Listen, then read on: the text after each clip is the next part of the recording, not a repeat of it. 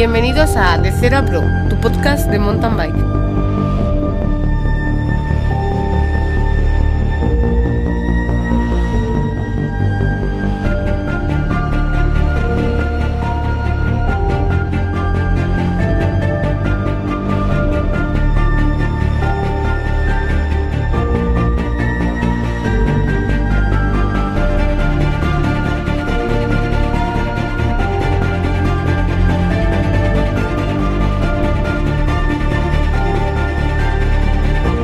Estás escuchando De Cero a Pro, tu podcast de mountain bike.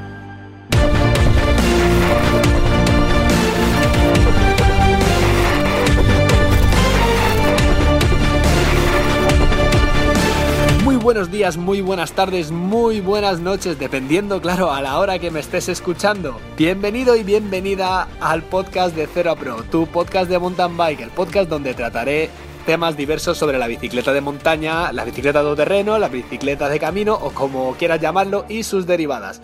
Me presento, mi nombre es Cristian y llevo 17 años, más de 17 años dentro de este mundillo, dentro de este, de este deporte. Entre ellos, más de 10 años compitiendo, eh, también he llevado una página web, además he estado 3 años dentro de la organización de eventos de esta disciplina. Bueno, ¿cómo estáis? Espero que estéis bien, espero que estéis montando en bici. Eh, yo sí, yo este fin de semana sí que salí a montar, la verdad es que el sábado en la zona centro hacía muchísimo aire, pero el domingo sí, sí, sí que pude salir, además que salí con mis amigos y eso que hace poco renegaba, decía que, que no quería salir con ellos, que no estaba en forma, pero de alguna manera me engañé a mí mismo y, y salí con ellos.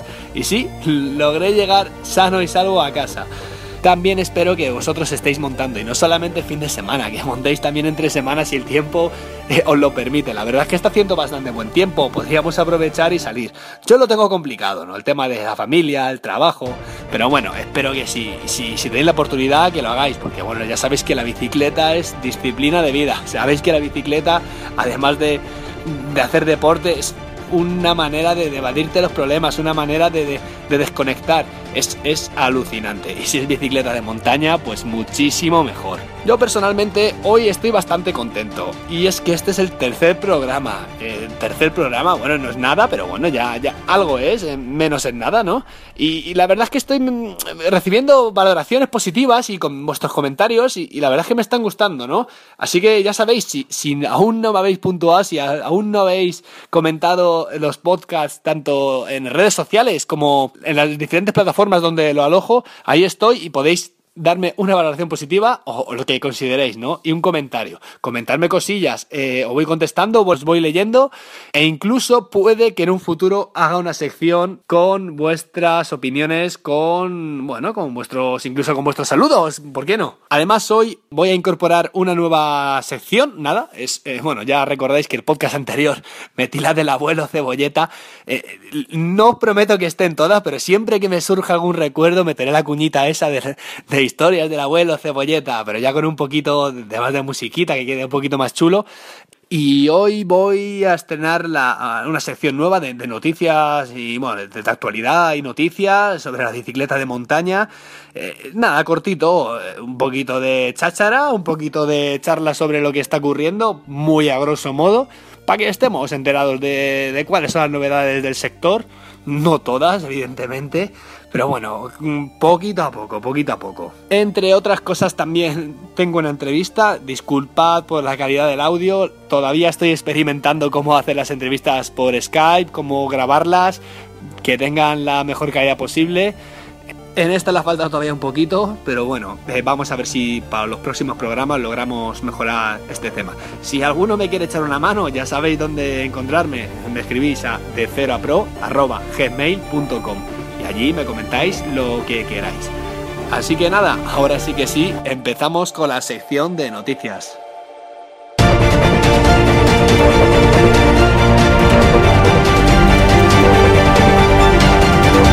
Síguenos en Twitter con arroba de cero a pro.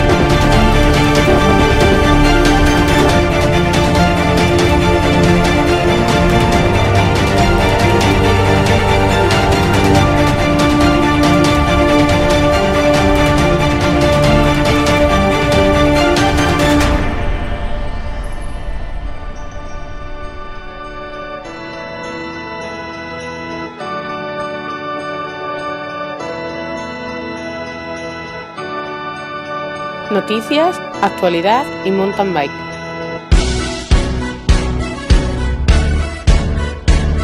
Ya estamos en abril y bueno, ya sabéis que en abril aguas mil, aunque no, de momento está respetando el tiempo. Hace bastante sol, la temperatura es agradable, es más, esta semana es bastante más alta de, lo habitual. Pero bueno, vamos a aprovechar el tiempo, vamos a disfrutar de, lo que toca, que ya nos tocará pasar lluvias. Sabemos que Semana Santa, que es la semana que viene, eh, casi todos los años suele llover. rara vez que no llueva.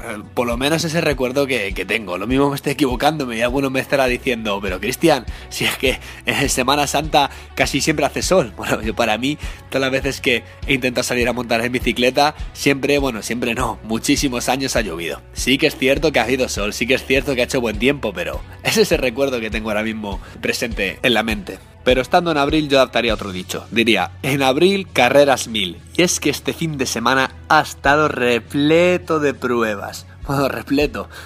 He contado unas tres o cuatro por calendarios contrastados, pero es que no paran de llegar correos, correos entre comillas, spam de, pruebas nuevas que no paran de, de salir de debajo de las piedras pruebas de mountain bike, aparte, bueno, pruebas de carretera también las ha habido, unas muy importantes, pero bueno, vamos a hablar de, esto del mountain bike, que, es de lo que trata el podcast y de lo que trata, bueno, en todos estos episodios y todas las chapas que, que os doy por aquí, ¿no?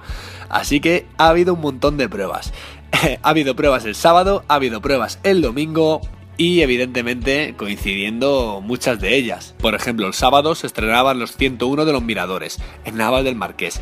Eh, en primer lugar, me ha sorprendido. Claro, yo he leído los comentarios, he visto los vídeos, he visto las fotos, he visto las redes sociales, pero realmente me ha sorprendido los comentarios eh, post carrera o post prueba de, los foros sobre, sobre algunos corredores, la, experiencia que han tenido. Y es que algunos de ellos decían que a la prueba le sobraban 20 kilómetros. Eh, a ver, los 101 de las navas del Marqués, los 101 de los miradores, tienen 101 kilómetros en la prueba larga. ¿Qué esperabais, por Dios? Es una prueba maratón. Enhorabuena a los organizadores, enhorabuena al organizador por apostar por una prueba de larga distancia. Si el primero ha tardado 4 horas 45, ¿qué queréis? Pues evidentemente mucha gente habrá hecho 6 horas, 6 horas y media, incluso 7 horas o 7 horas y media. Esto es una prueba de maratón, ya lo comentaba en el podcast anterior. Últimamente la gente se ha acostumbrado a hacer marchas o pruebas maratón de 2 horas, 2 horas y media o 3. Y de repente llega una con 101 kilómetros por un terreno bastante duro y la gente se asusta. O sea, no, por favor. Así es como tienen que ser las pruebas maratón. Otra vez, enhorabuena a los organizadores. Si seguimos hablando de pruebas, y bueno, voy a seguir hablando de pruebas, de, eventos. He visto que la Titan Desert ha anunciado el recorrido, bueno, ya lo anunció la semana pasada, ¿no? De, esta edición de 2017. Y este año va a ser un año lleno de arena. Ya me extrañó cuando leí algunas crónicas el año pasado y el anterior. La gente decía que la primera etapa era una etapa montañosa, una etapa donde había un montón de bosque, un montón de árboles. Pues amigos, esto se ha acabado. La Titan ha anunciado que va a ser la eh, etapa, no, la prueba, eh, con más arena de toda la historia. Volviendo a los orígenes de la Titan Desert. Bueno, ya veremos a ver. A mí realmente no me llama mucho la atención esta prueba, nunca me ha llamado la atención. Y mira que es una prueba por etapas que, siempre me gustan, pero esta no me termina de atraer. Bueno, para gustos colores, sé que a mucha gente le encanta, sé que a muchos seguramente os llame la atención y os guste, pero bueno, ahí lo dejo. Investigando por la red me he dado cuenta que hay otra carrera por etapas. Bueno, la verdad es que hay varias carreras nuevas, las voy a pasar a comentar, pero bueno, voy a empezar por esta primero que, me ha llamado especialmente la atención.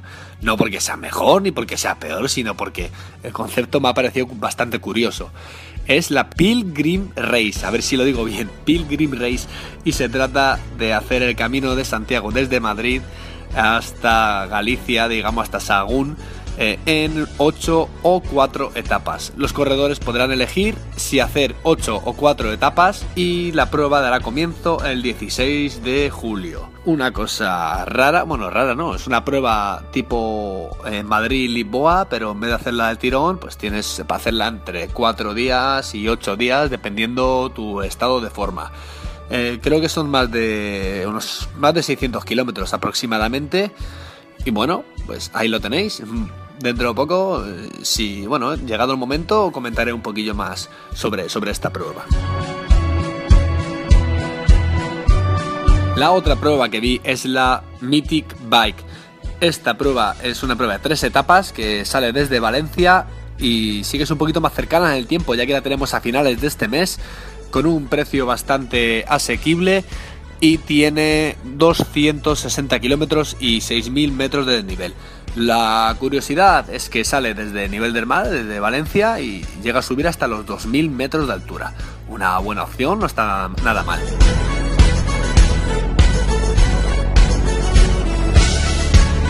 Y para los que somos de la zona centro como yo, no tenemos que irnos tan lejos.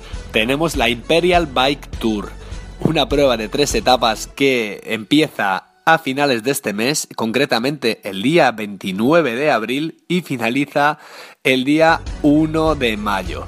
Tres etapas que salen por la sierra de, de Guadarrama, que no me sale la palabra, y que, y que recorren los mejores paisajes, los mejores senderos, saliendo desde el Escorial, un sitio precioso. De verdad que lo recomiendo y también, bueno, tiene un precio muy ajustado para ser una prueba por etapas y sí, de verdad, la recomiendo. No hace falta irse tan lejos para disfrutar del mountain bike en estado puro. ¿Qué contaros sobre materiales y bicicletas? Bueno, componentes y bicicletas. He visto que Orbea ha lanzado la Orbea Terra. Mm, es la estética es una bici carretera, pero yo creo que está más enfocada como una bici de gravel. Eh, dicen que sí, también es compatible como para hacer ciclocross, pero realmente pienso que es una bici de gravel. ¿Qué es el gravel? Pues es una bici de carretera adaptada para ir por el monte, para ir por el campo. Eh, tanto en geometría como en prestaciones cubiertas más anchas, más resistentes, etcétera, etcétera. Pasaremos a tratarlo en otras ocasiones con, con más detalle.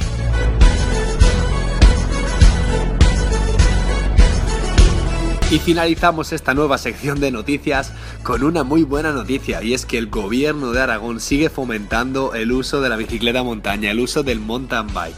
Y es que las últimas acciones que ha llevado a cabo ha sido la, edición de un folleto con 338 rutas de bicicleta de montaña. Espectacular. Y nada, y han publicado un nuevo manual para la señalización de senderos turísticos en Aragón. Eh, sin duda, eh, Aragón se está convirtiendo en una de las mecas del mountain bike a nivel nacional, apoyado siempre por, la Junta. Ya podrían tomar ejemplo las demás comunidades autónomas. Envidia, envidia sana. Que disfrutéis, gente de Aragón. Estás escuchando De Cero a Pro, tu podcast de mountain bike.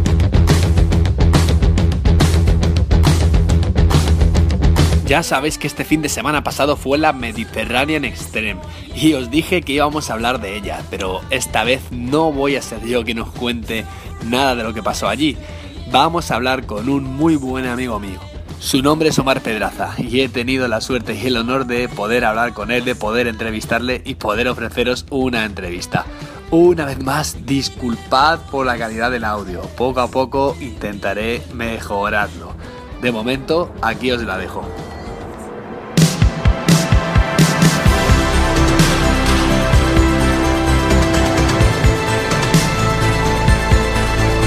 De Cero a Pro, tu podcast de mountain bike.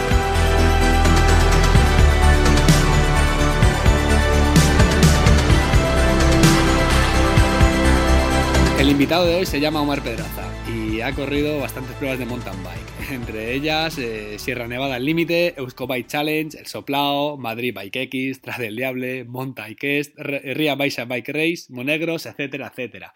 Y este fin de semana le tocaba correr la Mediterranean Extreme. Hola Omar, ¿cómo estás? Hola Cristian, ¿qué tal? ¿Cómo estamos? Muy bien. Poco cansado todavía, pero bien. ¿Sigues recuperando? Bueno, ayer salimos a rodar un rato y todavía están un poco pesadas las piernas, pero sobre todo el tema del sueño es lo que peor llevo. Soy un poco perezoso para eso. Oye, Omar, ¿cuántos años llevas montando un bici? Pues si te soy sincero, diría que toda mi vida. Eh, no te sé decir una fecha de comienzo exacta, digámoslo en serio, pero bueno, por ejemplo, yo recuerdo que en el 97, con 11 añitos todavía, eh, hacer el Camino de Santiago con mi padre y varios amigos más desde Burgos. Entonces, bueno, creo que en esa época, para poder permitirme eso, ya debía de montar más o menos algo. O sea, ya llevas más de 20 años montando un bici. 20 añitos, sí, más o menos. Bueno, con 11 años el Camino de Santiago, increíble, tío. Bueno, es algo que es una experiencia que se lleva bien, etapas cortitas y tal, creo que es recomendable. Oye, ¿sabes que me enteré de rebote, no? Que ibas a la Mediterranean Extreme. Es que fui de rebote. ¿Cómo te dio? ¿Cómo te dio por ahí? Eh, pues bueno, yo no tenía en mis planes, siempre es una prueba que me había apetecido mucho hacer, pero no, este año no la tenía principalmente en mis planes. Eh, miré la inscripción a última hora, se me iba ya un poco de, precio, además, en las semanas previas tenía bastantes compromisos personales y no iba a poder entrenar todo lo que me gustase y no, no, no tenía pensado ir, pero finalmente un compañero ha tenido la mala suerte de, caer enfermo, lesionarse y no, no poder acudir. Y bueno, me lié levantar la cabeza y dije, bueno, pues vamos a, ir para allá y a participar en la Mediterránea a ver si realmente es lo que todo el mundo dice. ¿Es verdad eso de que dicen que el otro día escuché a Milton decir que era una de las pruebas más duras de España? ¿Hace honor a su nombre? Eh, sí, efectivamente sí. Eh, yo he hecho quizá pruebas en un día más duras, como por ejemplo eh, la Mountain Quest que hice en Portugal en 2013, la Trax el Diable, pero evidentemente son pruebas de un día. Eh, no se puede comparar a tres días en los que haces 24 horas de bici en mi caso. Cuando dices 24, cuando dices 24 horas de bici, ¿a qué te refieres? A que me refiero que sumando el tiempo de mis tres etapas estuve 23 horas y 58 minutos, si no recuerdo mal. sumando el tiempo de, las tres etapas. Eso es. es que eh, vamos, eh, vamos a ponernos en situación. Es que son eh, una ultramaratón, porque son más de 120 kilómetros la primera etapa. Son 100, 132 más o menos, ¿no? 134 creo que salieron. 134 y casi 4.000 metros de nivel. Al día siguiente es una etapa más cortita de 66 kilómetros, ¿no? Aproximadamente. Sí, pero con 2.200 de nivel. y el último día es otra ultramaratón, que no maratón, ultramaratón. Es una locura. Sí, la verdad es que sí. Sobre el papel suena muy dura y realmente es muy dura. La verdad que yo pensaba, yo tenía cierto miedo al ir, eh, no estar preparado para ello. Quizás sí sabía que podía terminarlo, lo que no sabía era en qué estado podía terminarla. Eh, como te he dicho, las últimas semanas, por ciertos compromisos, trabajo eh, y demás, no pude entrenar todo lo que me hubiera gustado y finalmente pues, llegaba de forma peor de lo que creía, aunque bueno, eh, quitando la primera etapa, cometí el grave error de salir más rápido de lo que tenía, de lo que debía haber hecho. Pero el resto de etapas, con un ritmo más o menos sostenido y a tenor de lo, de lo globero que soy. No, pero al final ibas a, al final ibas a disfrutarlo, o sea, no ibas a, ibas a terminar las pruebas, a disfrutarlas y a vivir la experiencia. Correcto, yo no, no, no tenía ninguna otra pretensión. Oye, cuéntame un poco el tema de la técnica. Dicen, sí, extreme, ¿no? Mucha, supuestamente, sí, muchos kilómetros, mucho desnivel. ¿Y el tema de la técnica, el tema de las piedras, los senderos? A ver, yo, para ponernos en situación, soy más carretero que mountain biker últimamente. Siempre he estado en el mundo de la mountain bike, pero últimamente el porcentaje de kilómetros que hago con la de carretera es mucho mayor que la que hago con la de montaña. Sí. Y mucha de la técnica se me ha ido. Yo aparte del tema de las distancias, uno de los miedos era es encontrarme con un recorrido muy, muy, muy, muy, muy técnico. ¿Qué decir? El primer día eh, es verdad que había varias secciones bastante técnicas, pateé mucho, pateé bastante, no, no voy a decir que terminé cansado de patear, pero bueno, sí que es verdad que hubo bastante sitio donde tuve que bajarme, pero digamos que tampoco fue nada de de llevarse las manos a la cabeza, como por ejemplo si lo fue el, el segundo día. El segundo día de la etapa era más corta. Perdona, dime. Sí, claro, digo que el segundo día la etapa era más corta. Sí, era más corta, pero tanto las subidas, sí que es verdad que a mí me encantaron. Eh, mucha subida de sendero técnico, pero ciclable, que son básicamente es de lo que más me gusta en, el, en la mountain bike y las bajadas muy, muy cafés. Muchísima piedra, la primera bajada, no, no, sé la cantidad de escalones que pudimos llegar a hacer, eran unas escaleras y todo el rato hacia abajo, escalera, escalera, escalera con piedra muy rota. Eh, yo diría que de lo más técnico que he hecho. Mm, la verdad es que no te lo sé comparar. Los Cobike Challenge, por ejemplo, la primera bajada es muy, muy técnica, eh, pero por ejemplo no tiene tanta piedra y yo no la consideraría tan técnica. Yo, para mi gusto, la segunda etapa ha sido lo más técnico que, que he hecho en mi vida. Sí, en tu vida. La última es más rápida, es muy pistera, pero no por ello, por ejemplo, tiene tramos como la última bajada de Benicassin, que aunque no es muy técnica y tiene solo un par de pasos complicados, sí que es verdad que estás bajando durante mucho tiempo y terminas muy cansado. Además bueno, que el desgaste físico que llevas acumulado también suma. Claro que suma. Todos lo sabemos. Cuando vamos petados, muy cansados, finalmente tú respondes mucho peor en la bici, tienes menos reflejos, tienes eh, no sabes por dónde vas. Muchas veces la bici es la que te guía. Entonces, bueno, por esas dos cosas, eh, quizá al final mandé más de lo que, de lo que debía. Pero bueno, se salvó. Sé que hay mucha gente que es mucho más técnica que yo, disfrutó y le encantó. Entonces, yo no soy partidario de quitar esos tramos. Creo que es la salsa del mountain bike, creo que es en lo que consiste el mountain bike.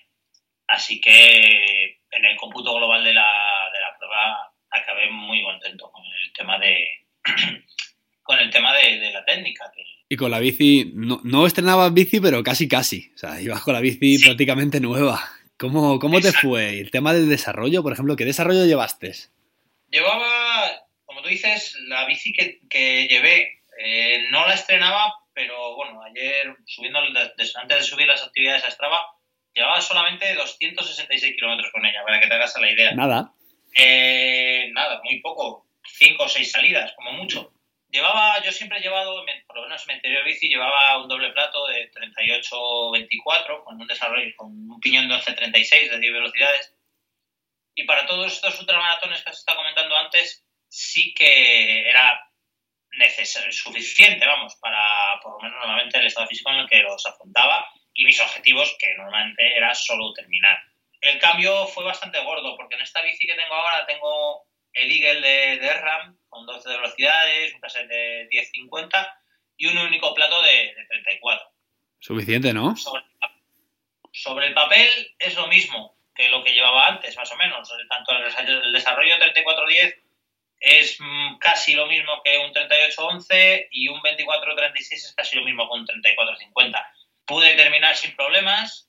Eh, no voy a decir que, bueno, que en alguna más de una y dos cuestas eché en falta algo más de desarrollo, pero bueno, terminé contento con el 34, aunque si hubiera tenido un 32, sinceramente lo hubiera puesto. Sí, a lo mejor un poquito Porque... más de cadencia en alguna subida o más de agilidad, pero bueno, si has terminado las tres etapas con ese desarrollo no está nada mal, ¿eh?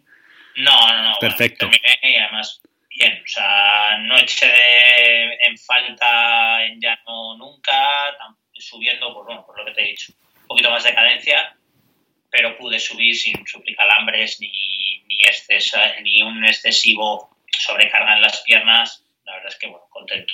Oye, cuéntame una cosa. Cuéntame, por ejemplo, ¿cómo te fue la primera etapa?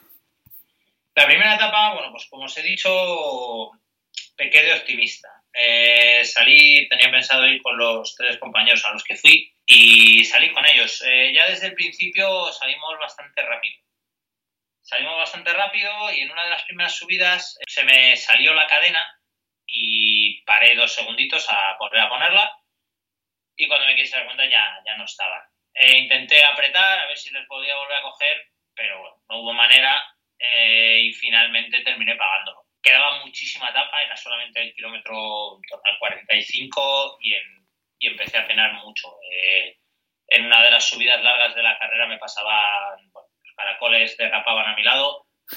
Pero bueno, eh, poco a poco ese ritmo que fuera tranquilo y machacón me fue poniendo en mi sitio. Eh, paré en los avituallamientos. En el tercer avituallamiento, por ejemplo, después de una subida, eh, estuve un buen rato ahí cargando el GPS para que, ya, para que la batería pudiera aguantar lo suficiente.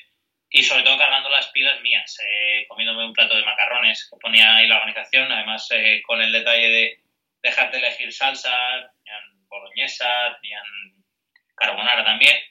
Y estuve ahí sentado un, un tiempo comiendo eh, pues esos macarrones, bebiendo Coca-Cola, eh, Powerade.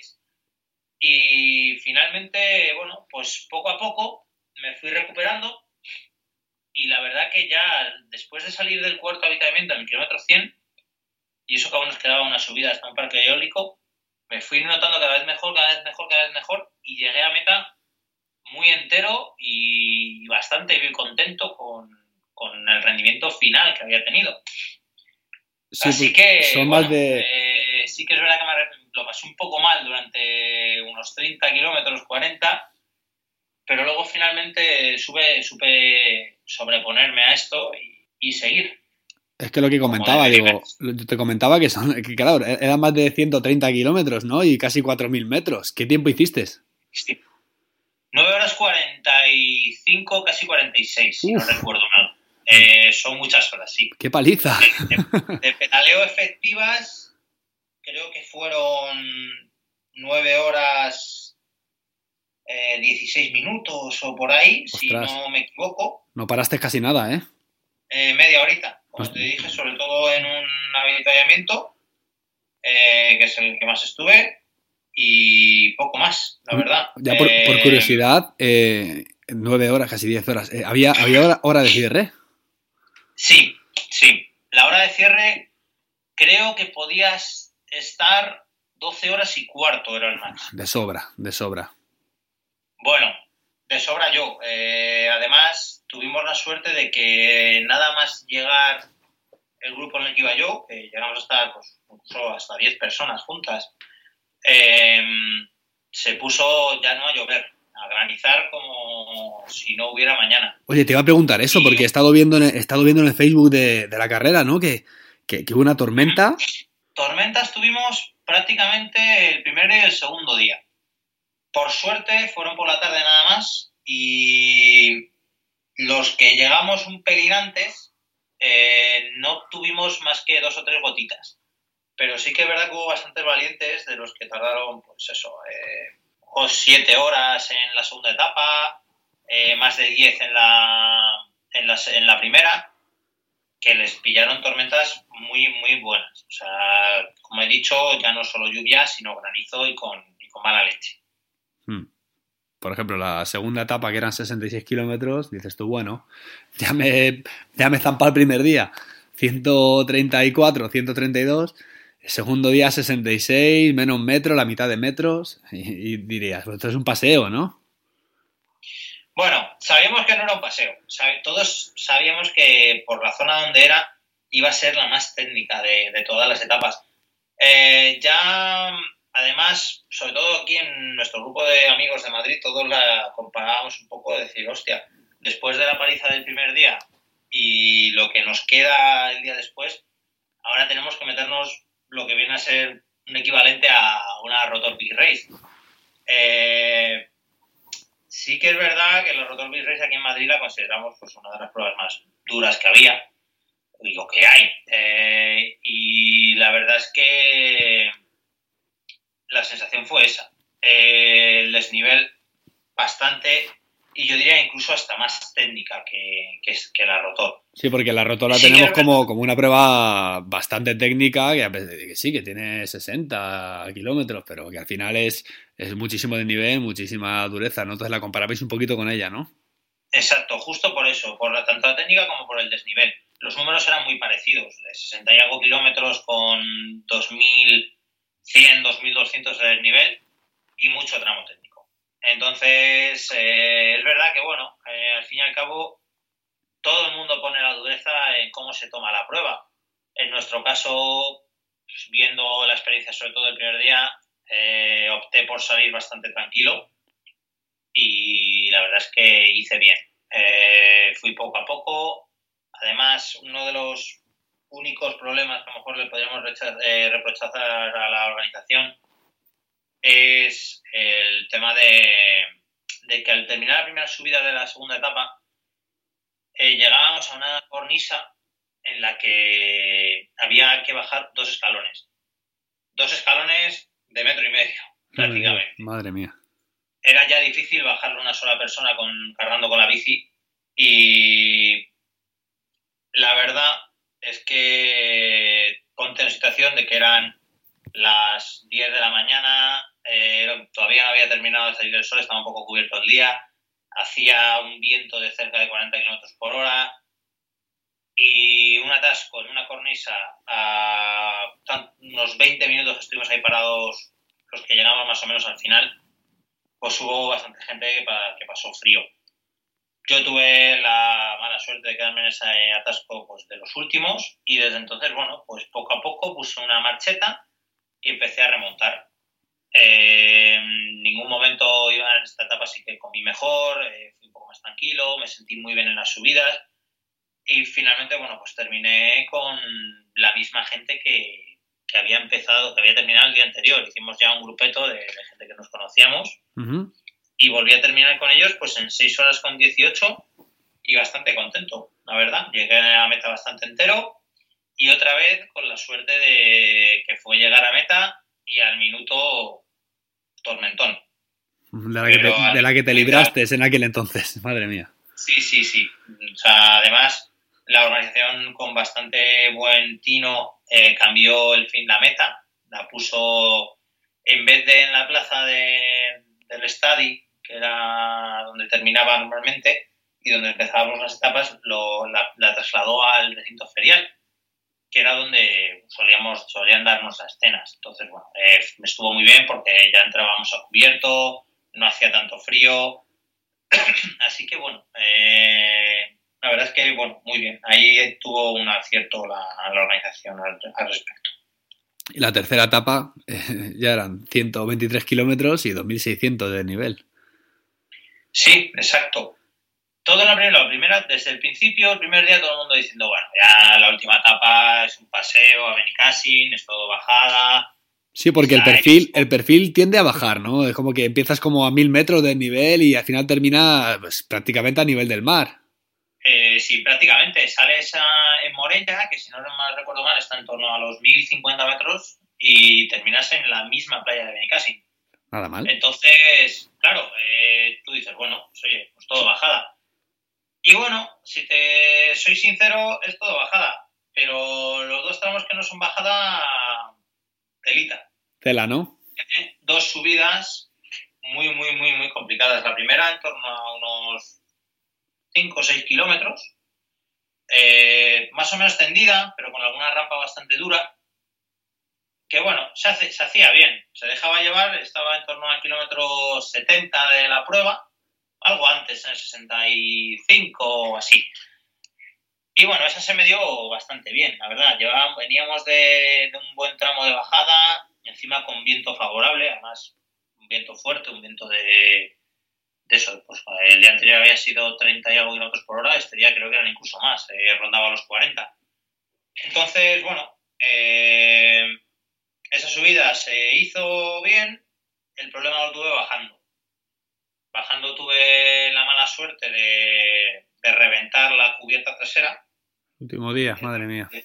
Hacerle una raja y ahí empezó un poco ya mi calvario. Eh, más mental que otra cosa. Eh, puse cámara, eh, seguí instalado de viento, inflé, puse 3 kilos eh, para intentar llegar un poco como, como pudiera con la cámara y en ese momento, bueno, pues seguí. Eh, en ese momento había una zona de sube-bajas bastante durilla, por decirlo de alguna manera, porque subidas duras y las bajadas no te dejaban de descansar del todo. Y en una torno al kilómetro 80 y algo, eh, volví a reventar. Volví a. di un llantazo con la, con la prueba trasera y volví a, a pellizcar la cámara. Tenía, eh, repuesto. Gracias a uno de los amigos de los días anteriores que me, prestó una cámara, pude cambiar y ya, bueno, eh, un poco con la cabeza cruzada, dedicarme a decir, bueno, eh, seamos eh, sensatos, aunque hoy tengas muy buenas sensaciones, no te están saliendo las cosas, por lo menos mecánicamente hablando, llega a meta como puedas y ya, y ya sé, mañana será otro día. Entonces, bueno, seguimos, fuimos tranquilamente con la ayuda de un compañero que me iba llevando hasta el último avituallamiento, avituallamiento 3, en el que ya tomé la decisión de decir, bueno, queda una subida, una subida muy dura, y luego una bajada. Vamos a asegurar, inflé la cámara a tres kilos y medio, digo, mira, eh, lo único que quiero es llegar, no volver a pellizcar, quiero llegar, me da igual ir dando botes por, por los caminos, pero solo quiero llegar. Hmm. Y bueno, empezamos la temida subida al Bartolo, la última subida. Cinco kilómetros eh, durísimos, muy, muy duros, con descansos, por decirlo de alguna manera, que a lo mejor son descansos lo típico, que cuando vas subiendo rampas del 20 y algo por ciento, eh, que te llega una del 10 es un descanso.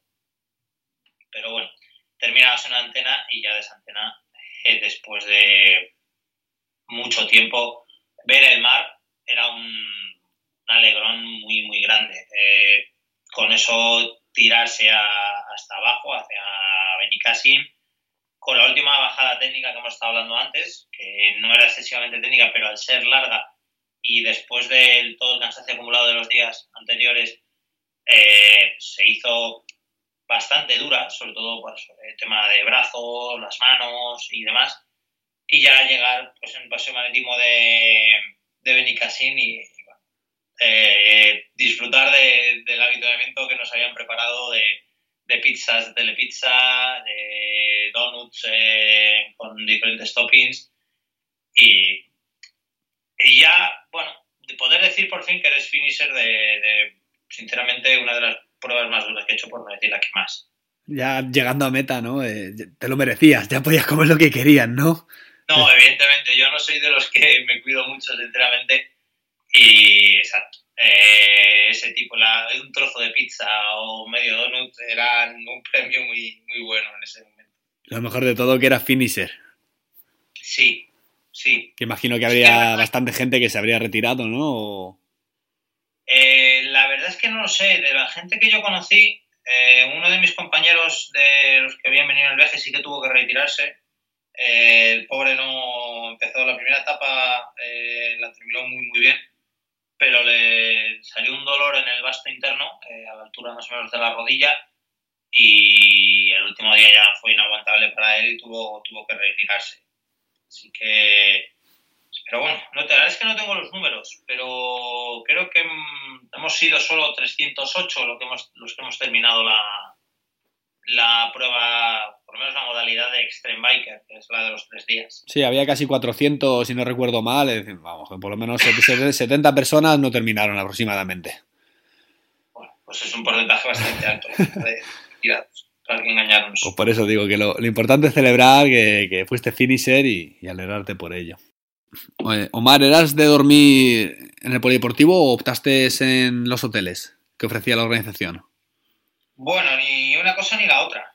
Eh, en nuestro caso, en Castellón cogimos una casa rural, no rural, cogimos un apartamento bastante cerca de, la salida y en Morella también optamos por una casa rural. Eh, es verdad que se duerme bastante bien, por lo que me han comentado, en el polideportivo. Eh, es un detalle que te pongan un colchón, además del tamaño que los ponían. Pero bueno, eh, siempre estás un poco más cómodo en tu casa, en una casa, te duchas mejor, descansas mejor. Y sobre todo en esta edición, que por las noches ha hecho bastante frío, pues es algo que al final se agradece. Claro, estamos en abril. Al fin y al cabo. Puedes tener cualquier tiempo en abril. Por ejemplo, el primer día es verdad que aunque salía a las seis y media de la mañana, salías de Castellón, que está a nivel del mar, eh, no hacía una mala temperatura, y bueno, la verdad es que estos tres días eh, he optado por la misma combinación de ropa, que era básicamente un culot corto, una camiseta térmica, maillot, manguitos y, chaleco. El segundo día me puse una, unas perneras abajo, porque al salir de Morella y sobre todo con el, aunque salimos a las 9 de la mañana, con el viento que hacía, la sensación térmica era bastante baja, era a lo mejor de rondando los 3-4 grados, aunque lo peor fue el último día. El último día salíamos a las 7 de la mañana, a 1000 metros, con 40 kilómetros por hora de viento. El momento bajaba, marcaba 3 grados, pero ya digo yo que la sensación térmica era bastante inferior. Por suerte, después de bajar, en cuanto bajabas el pueblo, empezabas a subir y por eso entrabas en calor más o menos rápido y la ropa no, no, no, no faltaba. Al final acerté, pero por las tardes pensando que me iba a poner al día siguiente, eché de menos no haber metido algo más de abrigo en la maleta. ¿Y el tema de la recuperación entre etapa y etapa, cómo lo llevabas? Bueno, como te he dicho, yo no soy de los que se cuida mucho. Y sí que es verdad que, que falté, podría haberme dado algún masaje, porque la organización eh, ofrecía, además de un pack eh, para masajes, digamos, un poco más personalizados, tenía masajistas en línea de meta y podías acercarte a que te dieran un pequeño masaje recuperador. Aunque, bueno, en mi caso uno de mis compañeros eh, iba con, con un Compex y al terminar, sobre todo el primer día, que fue el día que a lo mejor peor terminé, me lo puse para un programa de capitalización para, para poder recuperar algo mejor. Me imagino que también el tema de sales, eh, recoveries y todas esas cosillas. Recoveries no. Recoveries fue una de las cosas que se me, se me olvidaron en la maleta, al igual que las medias compresoras. Eh, el último día tuve que salir, el jueves tuve que salir de casa más rápido de lo que me hubiera gustado y fue una de las cosas que se me olvidaron llevar. Pero la verdad es que venían muy, muy bien. Yo no sé si. Yo, por ejemplo, eh, si tengo que salir varios días seguidos, en mi caso no una carrera por etapas, ¿no? Pero si sales un día, el día siguiente quieres salir a dar caño otra vez, soy mucho de darme duchas frías en las piernas. Eso en mi caso sí que lo hice. Sí que es verdad que viendo que, digamos, todos los marginal gains, eh, recuperador, masajes, eh, medias compresoras y demás, no me las había llevado, una de las pocas opciones que me quedaba era esa. Y en las duchas intentaba siempre darme una duchación a las piernas. Y estirar. Estirar también. La verdad es que poco más. Como te estoy diciendo, eh, realmente todos los días era, quitando el, el sábado, que sí que era el día que a lo mejor teníamos más tiempo libre, realmente tienes que ponerte que llegábamos de las etapas en torno a las 4 o 5 de la tarde. Entre que te ponías a comer algo, recoger, eh, volver al piso o lo que fuera, ya era bastante, ya era tarde, porque teníamos eh, a las 7 los briefings, a las 8 empezaba la cena. Así que bueno, eh, sí que es verdad que recuperé mucho peor de lo que, debería haber hecho. Pero bueno, como os digo, yo soy bastante anárquico en ese sentido. Y nunca me ha terminado de ir mal. Es verdad que me podría ir mejor, seguramente, pero por ahora no me ha hecho falta, fue necesario, fue, no fue suficiente la recuperación que llevé a cabo. ¿Cómo definirías? Eh, he leído muchísimo sobre la organización, la gente está súper contenta de, cómo te tratan, de, cómo atienden a los corredores, pues todos los servicios de carrera. Eh, bajo tu punto de vista, ¿cómo lo ves? Bajo mi punto de vista estoy de acuerdo con esta gente, con la gente, con lo que dice la gente. Vi muy pocos errores y luego en cambio cosas que eran un detalle buenísimo. Eh, uno de los organizadores, todas las cenas, se pasaba mesa por mesa a dialogar con cada uno de los grupos. Un poco bromear con lo que quedaba al día siguiente, eh, recoger un poco de feedback, oye, mira, que, nos ha, os ha gustado, que no os ha gustado, qué tal, cómo ha ido el día. Es un detalle que es muy, muy, muy bonito. Luego, por ejemplo, el último día, entre el segundo y el tercer avituallamiento, había un avituallamiento fantasma con mojito y, jamón serrano. Un avituallamiento sorpresa. Exacto, no estaba en el, no estaba en el en el perfil ni, en ningún lado.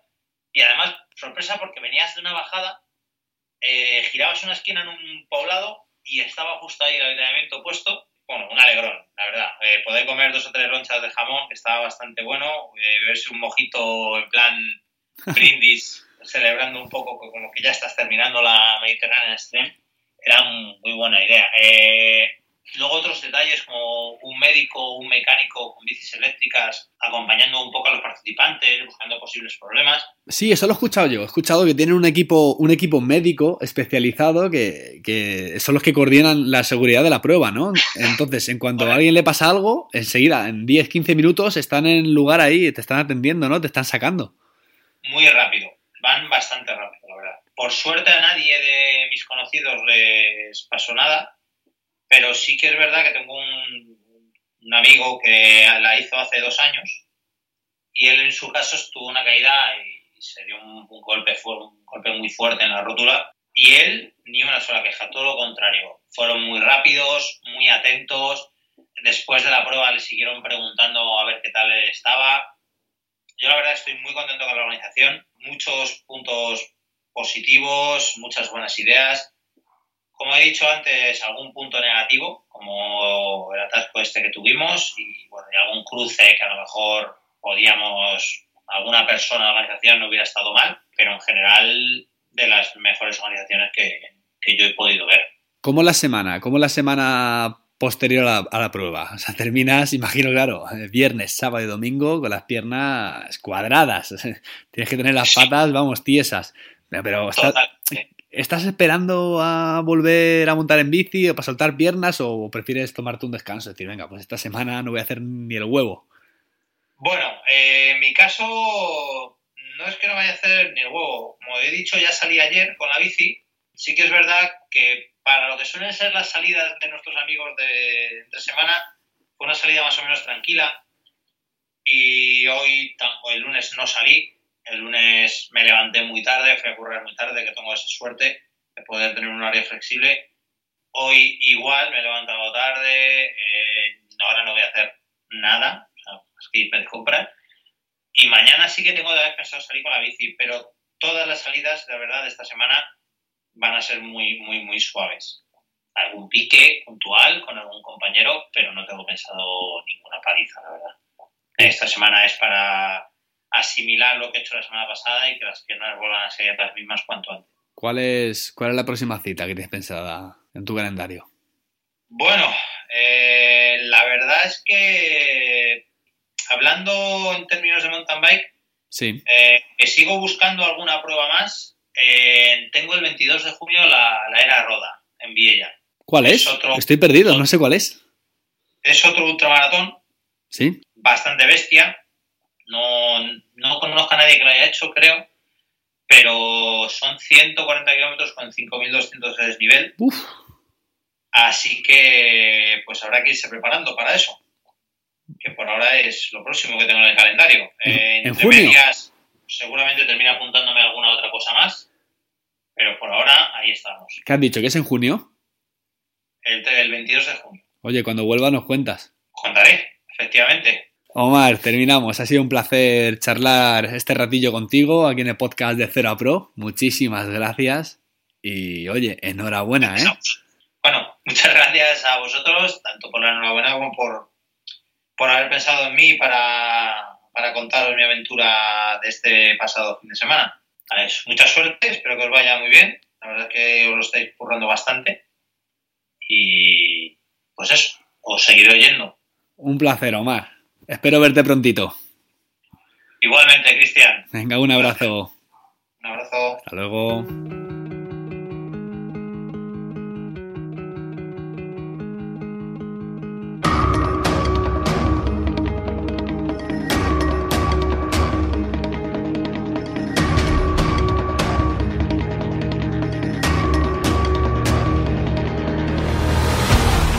Ahí teníamos la entrevista con mi eh, amigo Omar.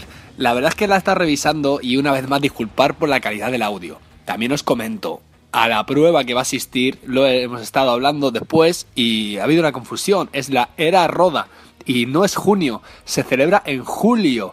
Igualmente os dejo eh, el enlace de la prueba en, en las notas del podcast, en las notas del programa, donde podréis ver toda la información.